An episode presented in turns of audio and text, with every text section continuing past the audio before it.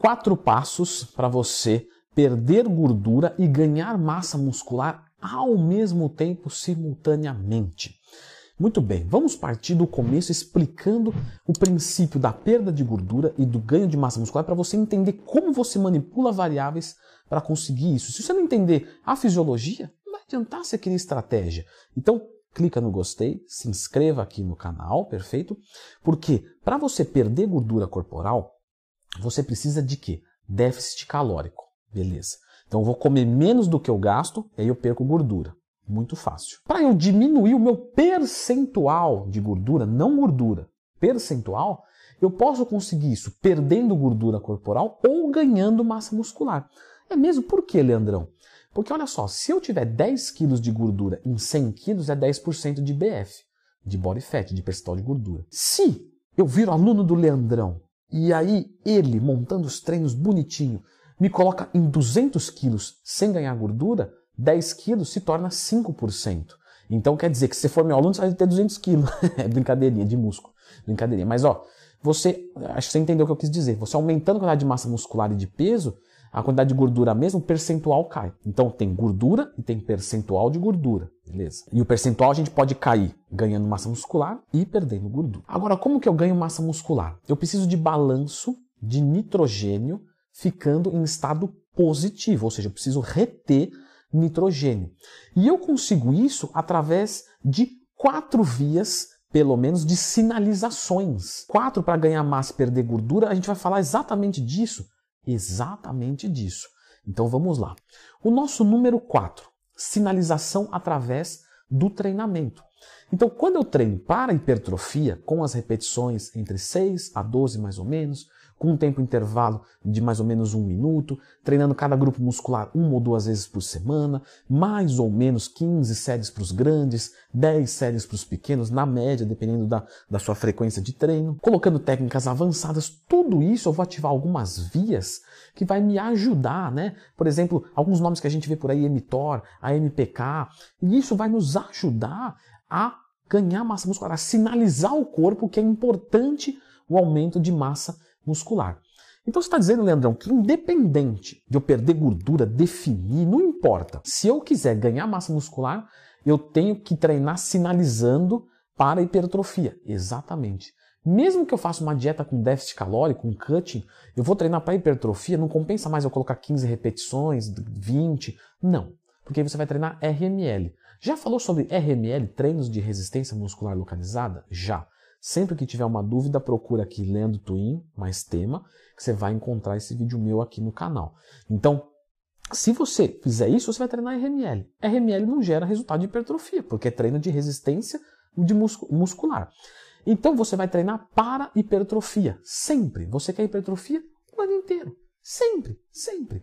Do primeiro janeiro até o janeiro último da sua vida você quer hipertrofia? Sempre hipertrofia, mesmo que você manipule a dieta de forma diferente. E nessa vertente do treino, também é importante lembrar que ele gasta caloria, o que favorece a perda de gordura. Então você vai treinar para hipertrofia e pesado, perfeito? Vai fazer cardio para gastar energia, porque isso vai te ajudar tanto na perda de gordura quanto no ganho de massa muscular tudo vai funcionar através de uma estratégia que vai ser toda amarrada, tá? Então não adianta você só correr e treinar e achar que vai acontecer. Não, nós vamos para o número 3, 2 e 1 para que você consiga entender perfeitamente. Beleza. Ao nosso número 3, nós vamos para a parte da dieta. Então a parte da dieta, como que eu posso sinalizar para eu ganhar massa muscular? Eu já entendi que se eu quiser sinalizar a perda de gordura, eu vou fazer déficit calórico. Para eu sinalizar o ganho de massa muscular, eu posso colocar proteína. Beleza, proteína é bom. Então, proteína eu vou colocar na minha dieta, isso vai me ajudar. Agora, é, uma outra via de sinalização é você fazer é, o incorporamento dessa proteína, perfeito? Para que você consiga ganhar massa muscular. E aí que começa o problema. Por quê? Porque o incorporamento da proteína ele vai vir justamente através de um processo é de carboidrato. Então, para um grama de nitrogênio positivo, você vai precisar de mais ou menos 20, 25 gramas de proteína. E juntamente com isso, para que o balanço fique positivo, você vai precisar fazer a fixação dessa proteína. E para fazer a fixação dessa proteína, você gasta energia. Energia que vai vir, por exemplo, do carboidrato, da gordura. Então você vai ter que consumir mais ou menos 100 a 200 calorias de fontes calóricas não proteicas, fontes energéticas que não provêm da proteína, carboidrato e gordura. E aí você começa a entender o porquê o déficit calórico atrapalha o ganho de massa muscular. Porque eu perdi uma dessas vias. Lembra, mas eu fiz a via do treino. E isso, beleza, eu já vou falar sobre isso. Então, neste caso aqui, você percebe que o déficit calórico te atrapalha. Então, o ideal é que tivesse o superávit calórico, mas se tiver, você não vai conseguir perder gordura corporal. A menos que você consiga colocar um superávit muito pequenininho e você ganhe mais massa muscular do que gordura e o percentual caia. Mas, a princípio, você precisaria aplicar o déficit calórico. Então aqui a gente danifica um pouco a nossa corrente, porque a gente vai precisar do déficit calórico de verdade para perder gordura corporal. Então, no treino a gente conseguiu uma sinalização beleza. Na dieta a gente conseguiu mais ou menos, porque vai ter proteína, mas não vai ter tanto carboidrato e gordura a ponto do que a gente precisaria. Isso nos leva para o número 2. A outra via de sinalização vai ser a parte dos hormônios. Então, alguns hormônios vão ajudar muito nesse processo de balanço de nitrogênio positivo. Por exemplo, testosterona. Então quer dizer, Leandrão, que quando eu coloco testosterona, faço déficit calórico e treino às vezes leve, eu ganho massa muscular? Exatamente, não estou dizendo que é uma boa estratégia, porque se você treinar melhor, colocar mais calorias, você vai ganhar mais ainda. Mas é uma via que ajuda. Então quem está usando esteroide anabolizante consegue mais fácil isso. A insulina também é um hormônio que ajuda nisso. O GH é outro hormônio que ajuda tanto a perder gordura, porque ele tem efeito lipolítico, como anabólico. Ele é um hormônio é, bivalente, né? Ele usa tanto da queima de gordura, do processo catabólico, quanto do processo anabólico. Então, ele é um hormônio muito bom, só que em grau muito pequeno para ganho de massa muscular, o que poucas pessoas sabem. Temos também alguns hormônios em relação da tireoide. Então, a tireoide ajuda a acelerar o metabolismo. Então, se eu tenho testosterona, hormônios da tireoide, e insulina, sensibilidade à insulina, GH e GF1, tudo funcionando bonitinho, isso me favorece demais o ganho de massa muscular com a perda de gordura. Por isso que muitos fisiculturistas tomam hormônios esteroides anabolizantes, é, como por exemplo testosterona, oxandrolona, trembolona, etc. Tomam GH, tomam insulina e tomam hormônios da tireoide, tudo junto, tudo de fora em quantidade alta. Vai fazer mal? Óbvio que sim. Hormônios em dose suprafisiológica têm colaterais. Mas a gente está discutindo aqui o que funciona e o que não funciona. Algumas coisas vão ter custos, e eu estou deixando claro as que tem. Tá? Sarmes entra nesse jogo também. E agora eu vou dar uma pausinha para falar do número 1. Um. Então o que, que acontece aqui, pessoal? Quando você treina, você sinaliza. Só que quando você está muito treinado, você precisa treinar muito forte para sinalizar muito pouco. Então é por isso que um iniciante ele consegue ganhar massa muscular perdendo gordura, porque é muito impactante, ele sinaliza muito forte, ele emite ondas muito fortes. Estou né? usando uma coisa metafórica. Na dieta, quando você está é, é, em superávit calórico, isso ajuda, mas a proteína também ajuda em déficit calórico. Uma pessoa que é iniciante, de novo, já vai conseguir. Isso quer dizer o quê? Um iniciante consegue, por déficit calórico, treinar pesado, ganhar massa e perder gordura. Natural com os hormônios naturais dele funcionando beleza.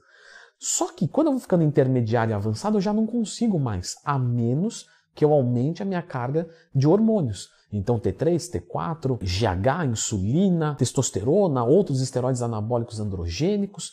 E aí tudo isso vai favorecer mesmo o indivíduo avançado a conseguir ganhar massa muscular e perder gordura ao mesmo tempo. Leandrão, não, vamos tirar o número 2, eu quero ser natural. Fala para mim o número 1. Um. Isso. O número 1 um é uma estratégia de treinamento, tá? Que você pode utilizar para você conseguir ganhar massa muscular em algumas regiões. Isso é importante citar. Por quê? Porque veja só, é, eu tenho a sinalização do treino. Como eu posso fazer uma sinalização de treino mais forte sem entrar em overtraining? Porque eu não quero entrar em overtraining. Então o que, que você pode fazer? Você pode treinar mais fraco o que você tem de melhor ou o que você quer simplesmente manter. Então, por exemplo, eu vou treinar é, peitoral com um exercício três séries na semana. Isso já vai ajudar a sustentar quase toda a massa do seu peitoral. E aí eu posso treinar, por exemplo, braços que eu queira focar três vezes na semana. Então eu vou treinar o que eu tenho fraco mais vezes, o que eu tenho forte eu vou estimular só um pouquinho, eu não vou entrar em overtraining e eu vou conseguir sinalizar com o treino.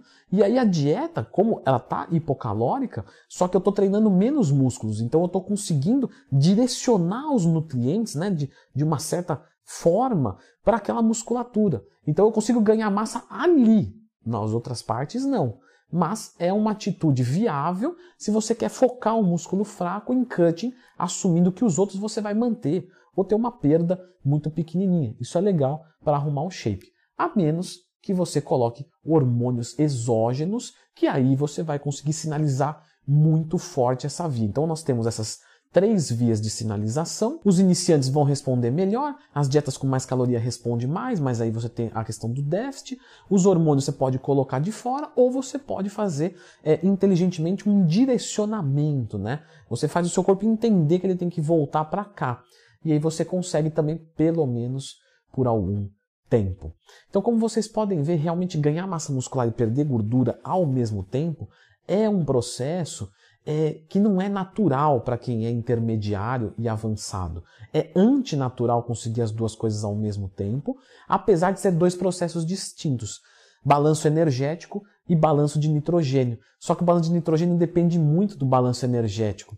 Então se torna um pouco difícil. Por isso que o mais legal é que você consiga focar bulk e focar cutting. Essa é a maneira mais eficiente que você vai evoluir o seu shape como um todo direcionando etapas periódicas para um e para outro. Agora, uma coisa que dá para se fazer, principalmente quem é falso magro, porque muita gente que está assistindo esse vídeo é falso magro.